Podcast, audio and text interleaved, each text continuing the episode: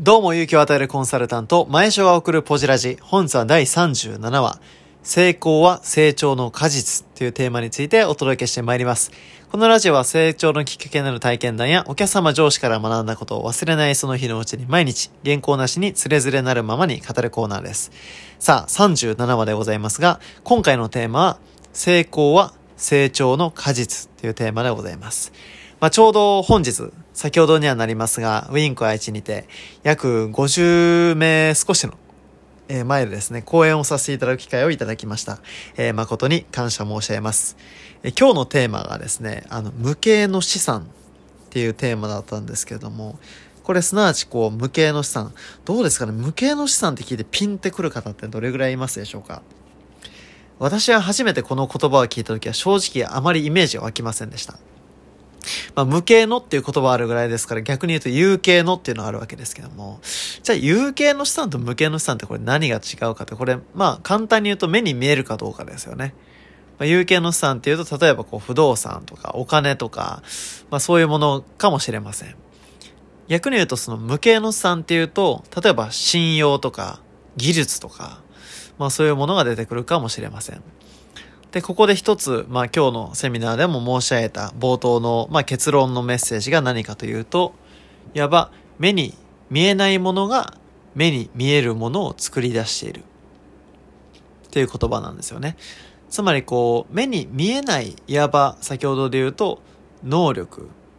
だったりとか、こう、信頼というものが結果的に、いわば有形の資産である、いわばこうタイトルを達成することや、その目標を達成し、それだけのこう、いわばマネーを得ていくということにつながるかもしれませんよね。ただ今日まあお伝えしたメッセージにもありましたのが、いわばこう、我々、まあ、得てして何を見てるかっていうと、その人のアウトプットを見て、まあ、いろいろこう、まあ、評価するわけですよね。アウトプットすなわち成果。つまりこの成功というものを見て、ああ、羨ましいな、あんな結果出したいなとか、うわー、自分もあんなだけお金持ちになってああいう家に住みたいなとか、我々ってやっぱりその出てる結果、この成果を見て羨ましがったりとかしますよね。ただその成果の背景にあるものが何なのかっていうのは我々見えなくなりがちです。例えばそのね、こう業界で言うとトップセールス。まあ、いわば営業で言うと一番販売するようになった人。また経営で言うと、いわばそのね、会社、業界ナンバーワンの、例えば経常利益を出した会社の社長。その結果だけ見ると非常に華々しいですけれども、その背景に、その党の本人が、どんな、いわば時間とお金の投資をしたのかっていうことは、パッと見わかんないですよね。ただ今日のあのテーマの言葉、えー、脅し込むとすれば、やっぱ成功の前に必ず成長があると。つまり、成功は成長の果実であると。成長の結果、やっぱ成長の種をまいた結果、成功という実がなる。ただ成功だけ刈り取ろうと思って、成長の種をまかない先には、もちろん実は得られない。で、おそらく皆さんも、種もまかずに、収穫しようとしてる農家の方がいたら、これ突っ込みますよね。いやいやと、種まいてないのにどうやって刈り取んねんと。これあの農家の方が同じようにやってると突っ込むと思うんですけど、では果たして、例えばですよ、2019年、皆さんがこういう結果を手にしましたと。じゃあ2020年、去年よりもさらに多くの結果を手にしていきたいと思っているとしたら、まあ、きっと多くの方がね、去年よりも今年はより成長したいと思ってると思いますね。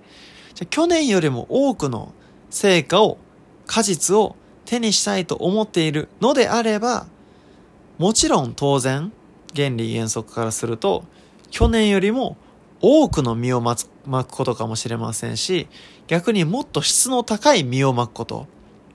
実を巻くとは、つまり時間とお金の投資をするということですね。何に対して投資をするかというと、自分の成長につながる投資をしていくということですよね。じゃあ自分の成長ってこれ何かっていうとこれ3つあるんです。一つがマインド。考え方の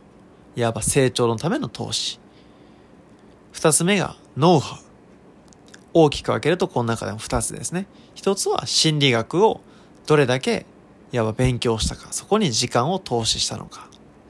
そしてもう一つは、いわば商品知識、業界知識のいわばトレーニング。自分はこの業界のプロとしてどれだけ成長に舵を切ったのか。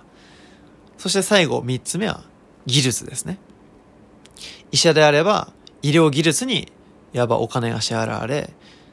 パイロットであれば操縦技術にお金が支払われる。では皆さんは何のプロか、皆さんの何の技術に対価としてお金が支払われているか、そしてその技術を高めるために日頃どんな成長のためのプランニングができてるか。ですからこのね、いわば成長の結果成功を得られるように、この成功というものは、このマインド、ノウハウ、スキル、この3つを高めていく先に得られるものですので、やはりこう私たちもですね、一つ一つ自分の大切にしているものを大切にし、自分がこういわば真のプロとして高めるべき能力は何なのか、成長ポイントは何なのかっていうのを明確にして取り組んでいくことが、えー、急務なんじゃないかなというふうに思います。まあ私で言うとですね、このマインド面で言うと、まあ皆さん共通する部分かもしれませんが、起こった物事に対する捉え方ですね。これってその世の中の出来事に対してですけれども、もちろん自分に対してどう見てるかっていうのは如実に成果に反映されるというふうに感じます。自分ができる存在だと思えば、できる成果が出ますし、自分はできない存在だと思えばできない成果が出る。そしてノウハウの面で言うと、いわば、あのね、有名な稲森和夫さんも言いますが、いわば心理学を知らずにまあ、世の中ビジネスをするのはスポーツのルールを知らずにスポーツをするようなものだと。だとしたらどれぐらいこの心理学っていうのを日頃研究してるか。そしてもう一つ商品知識。自分の取り扱ってる商品や業界に対してどれぐらい知識があるか。どれぐらい日々研鑽を積んでるか。ここは自分をすごく自己評価する価値があるなと感じます。最後は技術ですね。具体的な技術。タイムマネジメントもそうですし、意思決定、ディシジョンメイキングもそうですし、ヒューマンリレーション、人間関係、構築力や、まあ、タイムマネジメント、またマネジメント、でいろんなこうコミュニケーションや技術がありますけれども、これを高めるためにどれぐらい時間とお金を自分は投資してるか。ですからね、今日まとめに入りますが、皆さんがこの、例えば2020年、手にしていきたい成果に向けて、一つ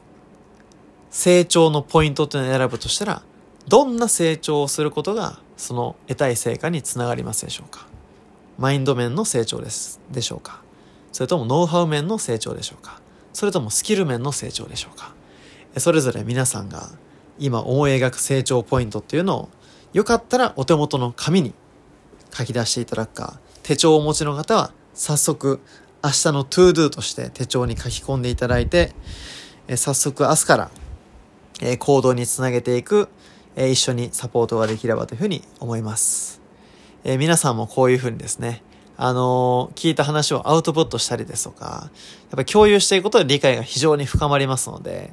えー、皆さんと一緒に、え共同学習して、2020年それぞれの目標に向かっていく、また、えー、今日一日にできればというふうに思ってます。えー、今日も一日お疲れ様でございました。明日もどうぞよろしくお願いいたします。それでは失礼いたします。